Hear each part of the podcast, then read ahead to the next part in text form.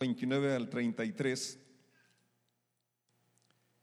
Me da gusto verlos a todos los presentes y qué bueno que podemos estar atentos. Si pueden tomar notas, se los voy a recomendar. Siempre es bueno tomar notas y quizás diga, pues no se, no se puede, no veo, aunque sean unos garabatos que usted escriba ahí, son buenos porque cuando usamos más de un sentido, siempre está comprobado que se retiene más la, la, la enseñanza. Entonces dice así, eh, Juan capítulo 1, verso 29 en delante. Al día siguiente, Juan vio que Jesús se le acercaba y dijo, miren, el Cordero de Dios que quita el pecado del mundo. A él me refería cuando yo decía, después de mí vendrá un hombre que es superior a mí porque existe desde mucho antes que yo. No le conocí como el Mesías, aunque estuve bautizando con agua para que él fuera revelado a Israel. Entonces Juan dio testimonio, vi al Espíritu Santo descender del cielo como una paloma y reposar sobre él. Y yo no sabía, yo no sabía que era el Mesías, pero cuando Dios me envió a bautizar con agua, me dijo, aquel sobre quien veas que el Espíritu desciende y reposa, es el que bautizará con el Espíritu Santo. Amén, hasta ahí. Damos gracias, Señor, por esta lectura de tu palabra. Gracias porque hoy al estar aquí, estamos conscientes de que tú eres quien sigues bautizando con Espíritu Santo. Gracias, yo te ruego que esa unción esté en el corazón, en el espíritu, en la mente de, de todos los presentes y podamos ser receptivos a tu promesa, a tu presencia. En el nombre de Jesús decimos, amén. Él es el que bautiza con Espíritu Santo, es el que bautizará con el Espíritu Santo. Dice Juan aquí en su, en su introducción que él no le conocía, pero se le dijo que aquel sobre quien reposara el Espíritu Santo, entonces, eh, no solamente que, que descendiera, sino que permaneciera, reposara, se quedara en él, este era el Mesías esperado y además el que bautizaría con Espíritu Santo. Él bautizó en agua, ¿sí? Como aquí bautizamos a Casandra el domingo en agua, pero es Jesús el que bautiza con su propio espíritu para habilitarnos y, continuar la tarea, la obra de extender el Evangelio, de extender su reino. Hay algo bien importante aquí en la cuestión del Espíritu Santo, las preguntas que se hacen, ¿verdad? Y que hay eh, corrientes distintas en cuanto a que si el creyente lo recibe desde que se convierte o lo recibe después. Y bueno, bíblicamente vemos que el nuevo nacimiento no es otra cosa sino la intervención del Espíritu Santo. O sea, no puede nacer una persona de nuevo si no, es eh, engendrada por el Espíritu Santo. Jesucristo le dijo a Nicodemo, lo que ha nacido de la carne es carne, pero lo que ha nacido del Espíritu es Espíritu. O sea, la vida espiritual, la vida nueva, la nueva criatura es la obra del Espíritu Santo dándonos esa vida nueva cuando estábamos muertos en delitos y pecados. Así es. Pero el mismo ejemplo de, Jesucristo, su vida misma, es, el ejemplo de que hay una experiencia posterior al nuevo nacimiento. Hay una experiencia después de, haber sido convertido y de, haber sido eh, eh, pues este, conmovido por el Espíritu Santo, porque es el Espíritu Santo quien nos guía a toda verdad, es el Espíritu quien nos convence de pecado, es el Espíritu que nos guía a arrepentimiento, es quien opera el nuevo nacimiento. Pero tomemos el ejemplo de Jesucristo. El, acuérdense que Él es nuestro modelo, nuestro ejemplo. Mateo capítulo 1, verso 18 dice, el nacimiento de Jesucristo fue así. Se halló que estando María eh, desposada con José, se halló que concibió por el Espíritu Santo antes que se juntase con José. Entonces, ¿cómo concibió? Por el Espíritu Santo. Así es, es, algo bien, bien claro, bien conocido que el embarazo de María, que la concepción eh, es obra del Espíritu Santo. Sin embargo, en Lucas capítulo 4, verso 1 dice Jesús lleno del Espíritu Santo. El ejemplo que leímos aquí de Juan, la narración de Juan, ¿sí? dice que él miró cuando desciende sobre Jesús el Espíritu Santo. Así es. Es una experiencia posterior al nacimiento, entonces, ¿no? ¿Me van siguiendo? Y además dice Lucas capítulo 4, eh, y luego regresó Jesús en el poder del Espíritu Santo. Entonces es, es, algo que es una experiencia diferente al nuevo nacimiento. Y eso es importante porque podríamos eh, decir, bueno, yo ya nací, ya estoy arrepentido, ya tengo el Espíritu Santo. Sí, sí lo tiene. Pero los apóstoles que anduvieron con Jesucristo tres años y medio y que en un momento le dijo, sopló y les dijo, reciban el Espíritu, y que también eh, tuvieron el privilegio de estar con el, con el Señor, eh, ese tiempo y esa cercanía, el, propio Juan que escribe el Evangelio nos habla de cómo se recostaba en su pecho. A ellos se les dio una orden específica, muy clara, eh, que, que no se fuesen de Jerusalén hasta que fueran investidos del poder de lo alto. Así es.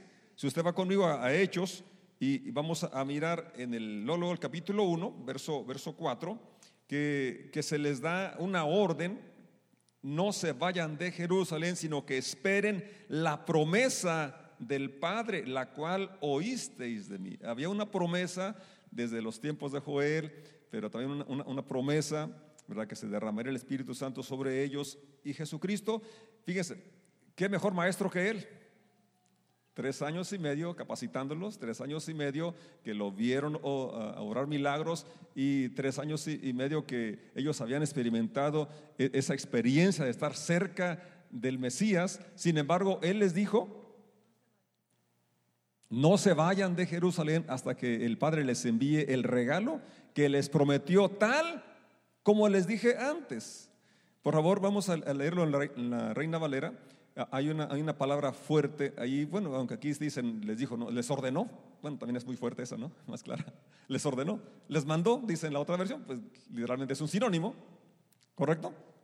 Estando juntos les mandó, es decir, no les sugirió, les mandó que no se fueran de Jerusalén, sino que esperasen la promesa del Padre. Y aquí la palabra principal que quiero que asimilemos es la promesa del Padre. Dígalo conmigo, la promesa del Padre. Había una promesa dada y que Jesucristo ya se los había también recordado, lo cual Él les dijo, la cual oísteis de mí, porque en diferentes ocasiones Él ya les había dicho, les voy a enviar el consolador, me voy a ir, pero no los voy a dejar huérfanos, vendré a vosotros. Les conviene que me vaya, porque si no me voy, el consolador no viene. Porque eh, hasta entonces su presencia era limitada a, su cuerpo, que él había eh, decidido así hacerlo, como dice Filipenses, se, despojó para venir aquí a tomar un cuerpo como el nuestro, para hacer lo que Juan dijo, el Cordero de Dios. ¿Sí? Y, entonces les conviene, ¿por qué? Porque ahora su presencia ya no se limitaría a un cuerpo físico, sino que su presencia estaría, podría estar en cada uno de los creyentes, de los discípulos, en todo el mundo, todo el tiempo. Ya no estaba limitado al espacio de Juan, que él se aprovechaba, sino que ahora tú y yo tenemos ese espacio, ¿verdad? Y ahora Él quiere hacer de nuestro cuerpo ese templo, esa morada de su presencia.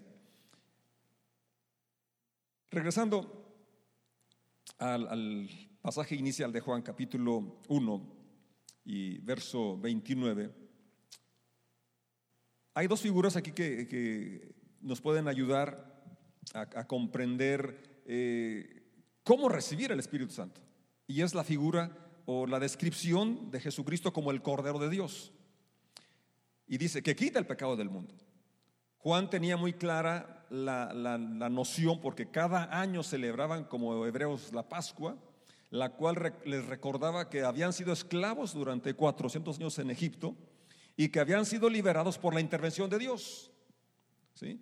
Usted no se ha encontrado con personas que que les predica de Cristo y dice, yo cuando quiera dejo de tomar o cuando yo quiera dejo de hacer X hábito, X cosas. Yo no necesito este, a Cristo, a Dios o no necesito ser eh, de X religión. ¿No han escuchado eso? A mí algunas personas me han dicho, yo, yo no necesito. Bueno, la realidad es que si no hay la intervención de Dios, no hay el nuevo nacimiento. ¿Podría dejar de tomar? Pues nada más va Alcohólicos Anónimos. ¿verdad? Podría dejar X cosas porque si tiene alguna autoayuda o algo y quizás sí pudiera dejar algunos hábitos, pero quitar el pecado solamente Dios. ¿sí? Solamente Dios. Por eso dice aquí el Cordero de Dios que quita el pecado. Y esto nos refiere, más más, digo, a, al acontecimiento de la establecimiento de la Pascua, donde se dijo que en la liberación de Israel de Egipto, y todo esto es una figura de lo que Cristo iba a realizar. Así como los hebreos eran incapaces de vencer al imperio egipcio, Era, la potencia mundial de su tiempo. Eran unos esclavos, no tenían la capacidad de ninguna índole, ni armas, eran esclavos. No podían liberarse. E intervino Dios con la muerte de los primogénitos para quebrantar el orgullo, la arrogancia de Faraón.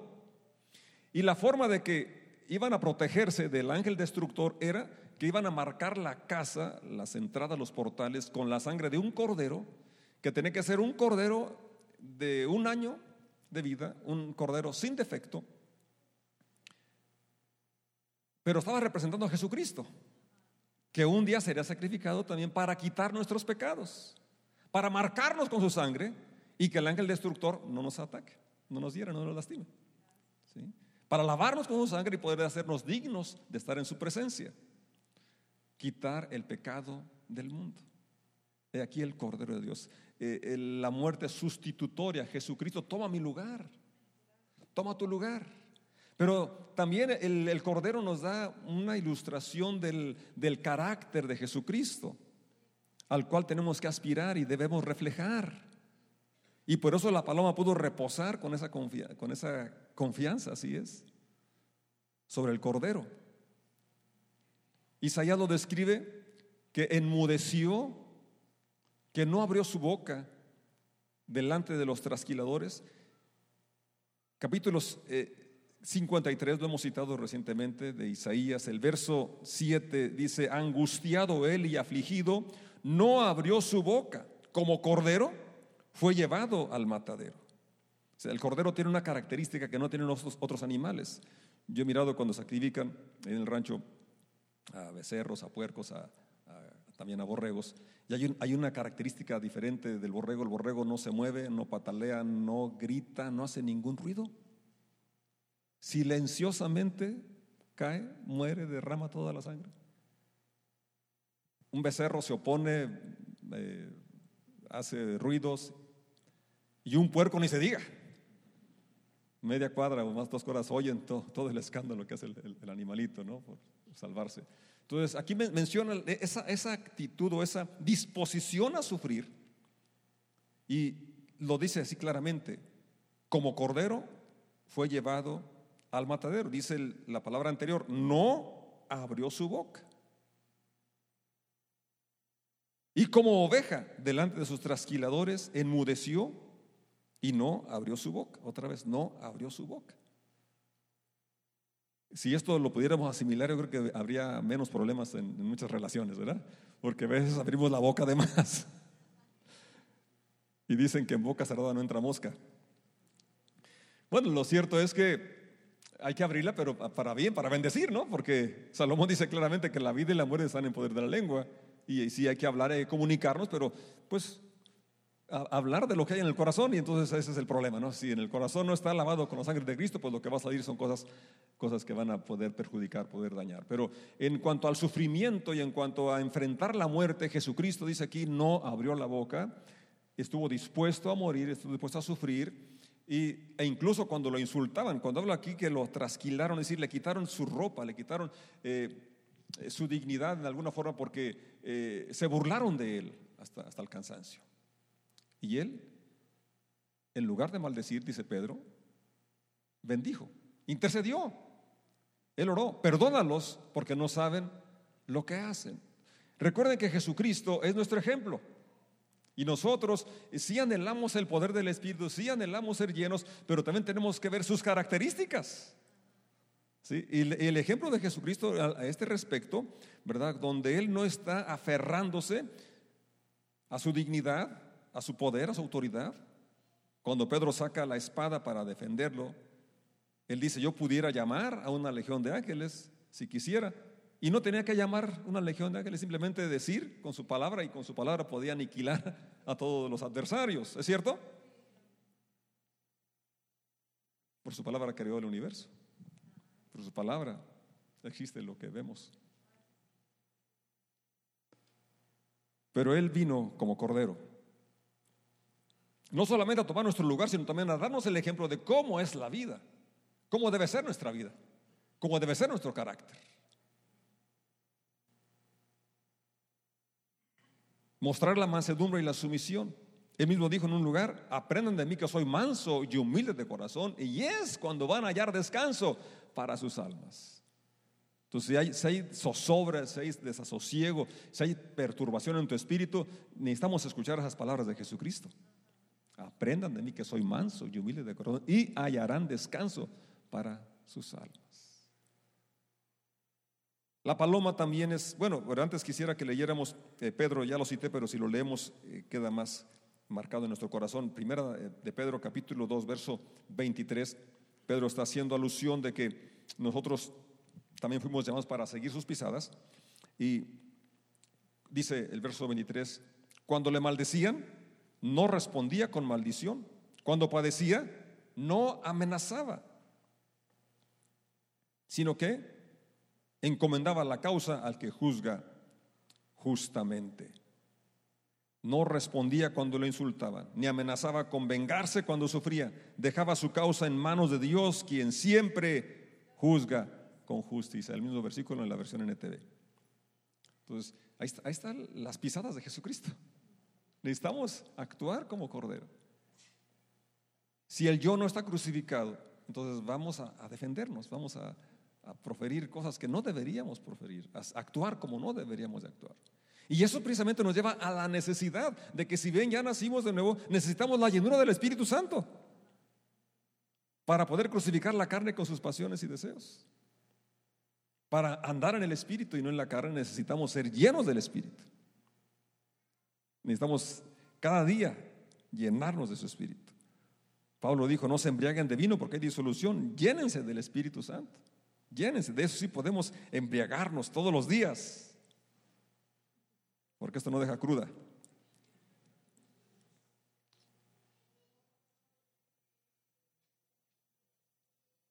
Entonces, regresando a la promesa, en Lucas 23, 34, Jesucristo les dijo, bueno, más bien aquí es, precisamente lo que estamos viendo en la oración, donde Él dice, perdona a los que no saben lo que hacen.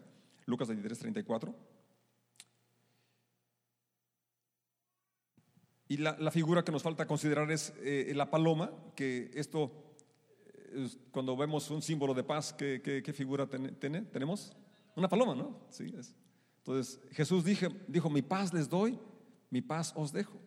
Y un fruto del Espíritu es la paz, también. Y en estos días tan agitados y a veces eh, con la situación de las balaceras, la inseguridad, a veces nos falta esa paz, ¿no? Yo creo que cuando estamos en Jesús y llenos de su Espíritu podemos tener paz en medio de la tormenta, en medio de la inseguridad que nos rodea.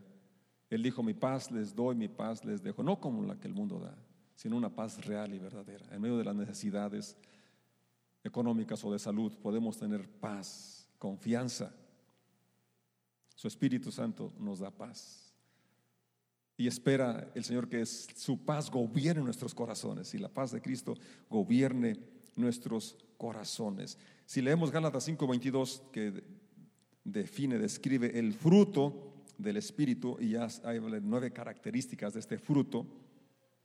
Y primero está en la lista el amor,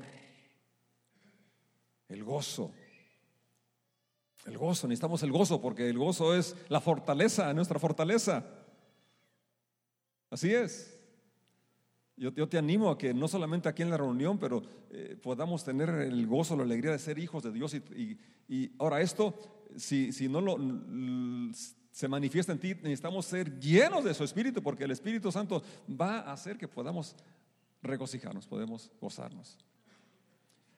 Estoy leyendo Gálatas 5:22, más el fruto del Espíritu es amor, gozo, paz, paciencia, benignidad, bondad, fe, mansedumbre, templanza. Contra tales cosas no hay ley. Entonces, si esto no está manifestándose en tu vida, es momento de que pidamos a Dios esa, que se haga realidad esa promesa que Él dejó para nosotros.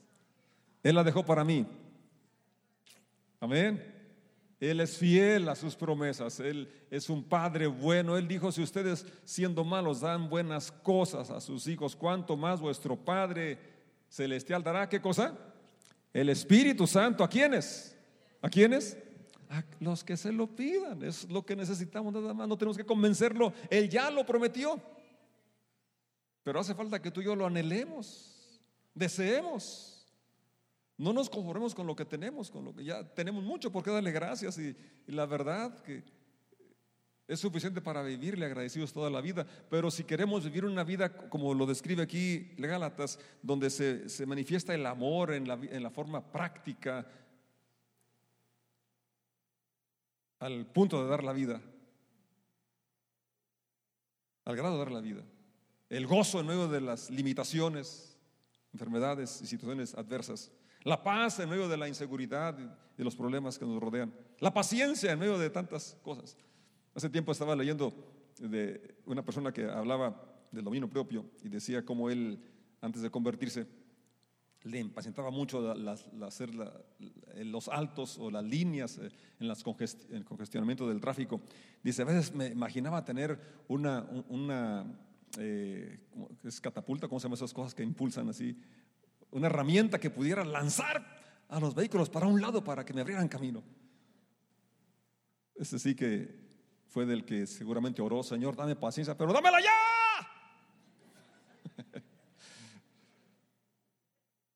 a veces hay cosas que nos dan impaciencia, pues el fruto del Espíritu es nos da paciencia. Entonces, si hay situaciones con las que estamos luchando en nuestro carácter y situaciones en, nuestro día de vivir, necesitamos la llenura del Espíritu Santo para que el fruto de Él entonces ah, se manifieste en nuestras vidas de la forma como aquí lo, describe. Entonces vamos a Hechos donde ya habíamos este, considerado que Él les mandó que no se fueran de Jerusalén, sino que esperasen, ¿qué cosa? La promesa del Padre. Está, está prometido y está dado para los hijos. Si tú ya recibiste a Jesucristo, ya naciste de nuevo, entonces eres candidato a recibir esa promesa. La promesa del Padre es un Padre bueno que te quiere bendecir, te quiere llenar con su unción, con su espíritu. Solamente pídelo. Pídelo. El verso 5 del mismo Hechos capítulo 1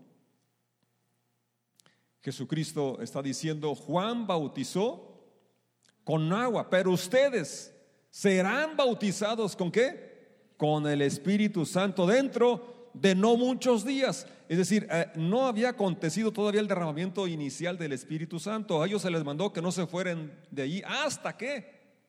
Y se quedaron ahí. Y estaban dispuestos a esperar el tiempo indefinido, porque no les dijo esperen 10 días, esperaron 10 días nada más Históricamente así lo dice el día de Pentecostés. Si de la Pascua al Pentecostés pasaron nada más 10 días. Entonces, pero ellos no sabían cuánto, si era un día, dos días, diez días. Pero tú y yo no tenemos que esperar 10 días. Nada más espera que te des cuenta que lo necesitas. Espera que te des cuenta que es una promesa del Padre y que solo lo que, lo que tienes que hacer es pedirla.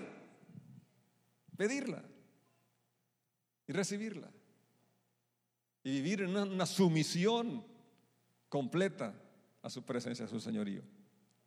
Y entonces va a aflorar, va a manifestarse el fruto que describe Gálatas 5, 22, que ya lo hemos leído. Seréis bautizados con el Espíritu Santo. Verso 8, estamos leyendo el, el capítulo 1 de los Hechos. Ya les mencioné acerca de la vida de Jesucristo, que es muy claro que Él nace porque es, engendrado, es eh, María queda encinta por obra del Espíritu Santo. Así es, Mateo 1.18. Lucas capítulo 4 menciona a Jesús lleno del Espíritu Santo. Lucas 4.14 menciona que Jesús en el poder del Espíritu Santo. Así es. Los hechos de los apóstoles relatan a los apóstoles llenos del Espíritu Santo. Apóstoles que anduvieron ya tres años y medio, hombres que estuvieron cerca de Jesucristo, habían mirado sus milagros, sus ejemplos, habían, incluso Jesús en un momento sopló y dijo, reciban el Espíritu Santo. Y a ellos les manda, no se vayan hasta que sean llenos del Espíritu Santo. Entonces la iglesia nace e inicia en el poder del Espíritu Santo. Así es. Esperen la promesa del Padre, serán bautizados en el Espíritu Santo. Capítulo 1, verso 8, ahora dice, eh, pero recibirán poder. ¿Cuándo? Cuando el Espíritu descienda sobre ustedes y serán mis testigos. Tú y yo estamos en la tierra para ser testigos del poder y el amor de Jesucristo. Pero para testificar con eficacia, para que nuestra vida, nuestro, nuestra forma de vivir sea un ejemplo, un testimonio, un testigo vivo del poder de Dios, necesitamos el Espíritu Santo. Porque en lugar de, pensar como ese hombre que quería una, una, herramienta para quitar los vehículos, vas a tener paciencia para dejar pasar a la gente. ¿Eh? Y en lugar de enojarnos con el empleado que no hace lo que le mandé, o con el patrón que no me paga tiempo, o con X situaciones que todos enfrentamos, ¿no es cierto? Podemos tener entonces el ser testigos de que somos hijos de Dios y que el Espíritu Santo controla nuestra vida y nuestras acciones y palabras. Pero recibirán poder cuando haya venido sobre ustedes el Espíritu Santo. ¿Poder para qué? Poder para vivir la vida cristiana. Poder para ser testigos eficaces y poder extender el Evangelio hasta lo último. Serán testigos en Jerusalén, en tu casa es lo primerito, ¿sí? el círculo íntimo. Ahí es donde se ve el fruto del Espíritu Santo, siendo paciente con tu cónyuge, con tus hijos, con tus padres, manifestando el gozo, manifestando el amor y esos frutos que ya leímos allá. ¿Están despiertos todavía? Bueno, no todos, yo veo por aquí unos dos, tres roncando. Qué bueno que tenemos sillas cómodas, pero es, creo que es momento para que pongas atención a ese tema tan interesante. Es en la casa donde tenemos que manifestar los frutos del Espíritu. Tu Jerusalén es tu casa, tu hogar. Sí, porque aquí es fácil que me sonrías, ¿verdad? Aquí es fácil que quizás levantes la mano, si no, tan fácil porque a veces los veo que, no muy fácil las levanta. Es el gozo. Y todos los demás frutos es en tu casa, tu Jerusalén es tu casa, Judea podría ser aquí el siguiente espacio, Samaria un poco más allá y hasta los últimos, o sea, los lugares más lejanos de la tierra, hasta San Pancho del Rincón, el rincón del mundo es aquí, San Francisco. Hasta aquí llegó el Evangelio, pero habrá otros rincones donde Dios nos va a mandar también a extender su reino. Amén. Fíjense las palabras, recibirán poder. ¿Cuándo? Cuando haya venido sobre ustedes el Espíritu Santo. Lucas, que escribe este libro de los Hechos, en su Evangelio capítulo 24, verso 49, dice, aquí yo enviaré la promesa de mi Padre sobre vosotros. Y no más, pero quédense en Jerusalén hasta que sean investidos del poder de lo alto del poder de lo alto. En otra ocasión Jesucristo dijo, el que tenga sed, venga a mí y beba. El que cree en mí, la escritura dice, de su interior correrán ríos de agua viva. Y esto dice, habla, hablaba del Espíritu Santo que habrían de recibir. Porque todavía no lo recibían, porque Jesucristo no había sido aún crucificado, ni resucitado, ni glorificado. Pero como ya sucedió eso, ahora sí podemos recibir ese, su espíritu y ahora sí podemos tener una, como una fuente que salta para vida eterna. Una fuente que no puedes contener, que está brotando, fluyendo de una forma espontánea y fuerte y para bendecir a otras personas. Por último, quiero que leamos Hechos 19, capítulo eh, ese 19 y versos 1 al 6. Pablo llega a la región de Éfeso y encuentra a unos cristianos ahí, les pregunta, ¿recibieron el Espíritu Santo cuando creyeron? Y dicen, ni siquiera hemos sabido que hay Espíritu Santo. Y entonces, ¿cómo fueron bautizados? En el bautismo de Juan. Ah, Juan bautizó para arrepentimiento diciendo que creyeran en aquel que venía después de él. Cuando oyeron esto, ¿qué pasó? Entonces ellos fueron bautizados en el nombre de Jesucristo y fueron llenos del Espíritu Santo una experiencia posterior a la conversión. ¿Sí? ¿Van conmigo? O sea, tú eh, quizás estabas diciendo, bueno, es que yo tengo el Espíritu porque ya me convertí. Si no, si no estuviera el Espíritu, no hubiera convertido. Es cierto, es cierto. Los apóstoles se habían convertido, pero necesitaron una experiencia posterior. ¿Sí es? Jesucristo mismo fue lleno del Espíritu Santo. Así es. Tú y yo necesitamos ser llenos del Espíritu Santo. Regresando a, los hechos, esto es muy interesante, el verso 39 del capítulo 2. El capítulo 2 relata que en el día de Pentecostés estaban reunidos aquellos 120 que esperaron la promesa del Padre y de repente el lugar donde estaban ahí eh, se llenó como de un viento recio y como lenguas de fuego que se repartieron y empezaron a hablar en otras lenguas según el Espíritu les daba que hablasen. Fíjate, nuestro vocabulario es el primero que cambia cuando somos llenos del Espíritu Santo. ¿Así es? Ya se acabaron las tronerías de los chistes. Eso es tronería, las charras que les dicen. El morbo, el doble sentido, las mentiras y todas esas situaciones, ¿verdad? Que estábamos habituados a hablar. Nuevas lenguas. Y también, obviamente, el lenguaje angelical, espiritual. Pero el vocabulario cambia.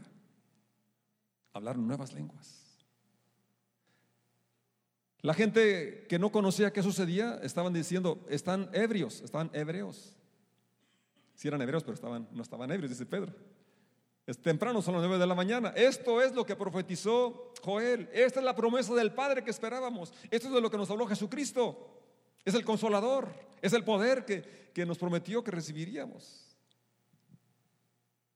Y entonces la gente Pregunta, bueno, si es cierto, crucificamos al Señor, porque él, Pedro, el Pedro que había negado a Jesucristo, fíjate la transformación cuando él es lleno del Espíritu Santo. El Pedro que lo negó no una, no dos, sino tres veces. Ahora se pone en pie ante una gran multitud y expone el Evangelio y confronta a sus oyentes y les dice, ustedes lo crucificaron. Y la gente es quebrantada, dice, compungidos de corazón, no compugidos compungidos, quebrantados. El Espíritu Santo llega y quebranta los, les da convicción de pecado. Dice, bueno, es cierto, ¿y ahora qué hacemos? Hay solución, arrepiéntanse, bautícense en el nombre de Jesucristo y recibirán el don del Espíritu Santo. Y el verso 39, si pueden proyectarlo, Hechos 2.39. Y con esto cerramos. Yo quiero que tú tomes esta promesa para ti. Porque para ustedes es la promesa, dígalo, porque para mí es la promesa. Y para mis hijos y para todos los que están lejos y para cuantos el Señor nuestro Dios llame. ¿Te llamó Dios a ti? Te está llamando. Hay una promesa del Padre y es para ti. ¿Ya lo recibiste? Que bueno, hoy puedes volver a recibirlo. Es algo que Dios espera, estar siendo llenos, no llenarnos una vez. Los hechos nos dan razón también de que personas experimentaron una llenura y volvieron otra vez a experimentar otra llenura, es decir, no es de una vez y ya, sino que esto es algo que está a nuestra disposición y podemos seguir siendo llenos del Espíritu Santo.